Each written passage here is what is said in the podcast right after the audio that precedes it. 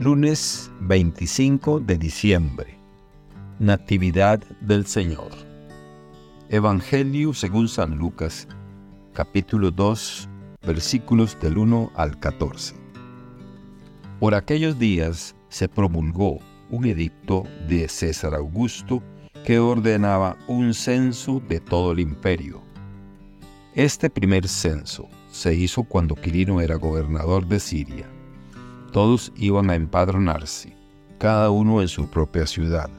Así es que también José, perteneciente a la casa y familia de David, se dirigió desde la ciudad de Nazaret en Galilea a la ciudad de David llamada Belén, para empadronarse juntamente con María su esposa, que estaba encinta. Mientras estaban ahí, le llegó a María el tiempo de dar a luz y tuvo a su hijo primogénito. Lo envolvió en pañales y lo recostó en un pesebre, porque no hubo lugar para ellos en la posada. En aquella región había unos pastores que pasaban la noche en el campo, vigilando por turnos sus rebaños. Un ángel del Señor se les apareció y la gloria de Dios los envolvió con su luz y se llenaron de temor. El ángel les dijo, no teman, les traigo una buena noticia que causará gran alegría a todo el pueblo. Hoy les ha nacido en la ciudad de David un Salvador, que es el Mesías, el Señor. Esto les servirá de señal. Encontrarán al niño envuelto en pañales y recostado en un pesebre. De pronto se le unió al ángel una multitud del ejército celestial que alababa a Dios diciendo, Gloria a Dios en el cielo y en la tierra paz a los hombres de buena voluntad. Palabra del Señor. Gloria a ti, Señor Jesús. Reflexión.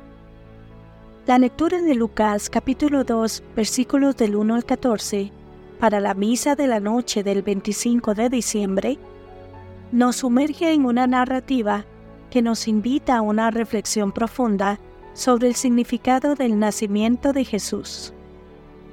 El relato se sitúa en un periodo de dominación romana, marcado por el censo ordenado por César Augusto. Este detalle no es menor, refleja cómo el nacimiento de Jesús ocurre en medio de circunstancias políticas y sociales concretas. La obligación del censo lleva a José y María a Belén, cumpliendo así la profecía de Miqueas sobre el lugar de nacimiento del Mesías. Esta interacción entre el poder terrenal y la providencia divina nos recuerda cómo lo sagrado se manifiesta en la historia humana.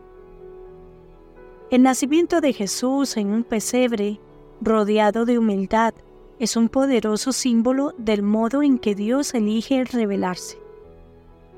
En lugar de una aparición majestuosa, Dios se hace presente en la vulnerabilidad de un niño nacido en las periferias de la sociedad.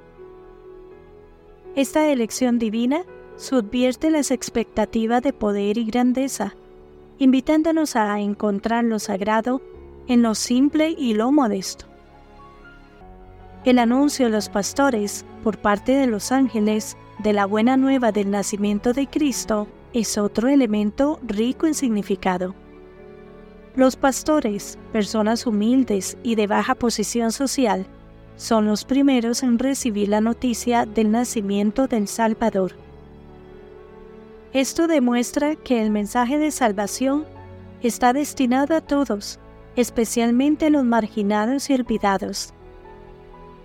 La gloria de Dios se revela en los lugares más inesperados, desafiando o mejor dicho, confrontando nuestras nociones preconcebidas de dignidad y santidad. La narrativa nos invita a una reflexión interna sobre nuestra propia recepción del mensaje divino. ¿Estamos abiertos a encontrar a Dios en lo inesperado, en los márgenes de nuestra propia vida? La historia del nacimiento de Jesús nos alienta a buscar lo divino en nuestras experiencias cotidianas especialmente en aquellos momentos y lugares que podríamos considerar insignificantes o comunes. Finalmente, el relato del nacimiento de Jesús en Lucas nos ofrece un camino de esperanza y de luz en un mundo a menudo oscurecido por la injusticia y el dolor.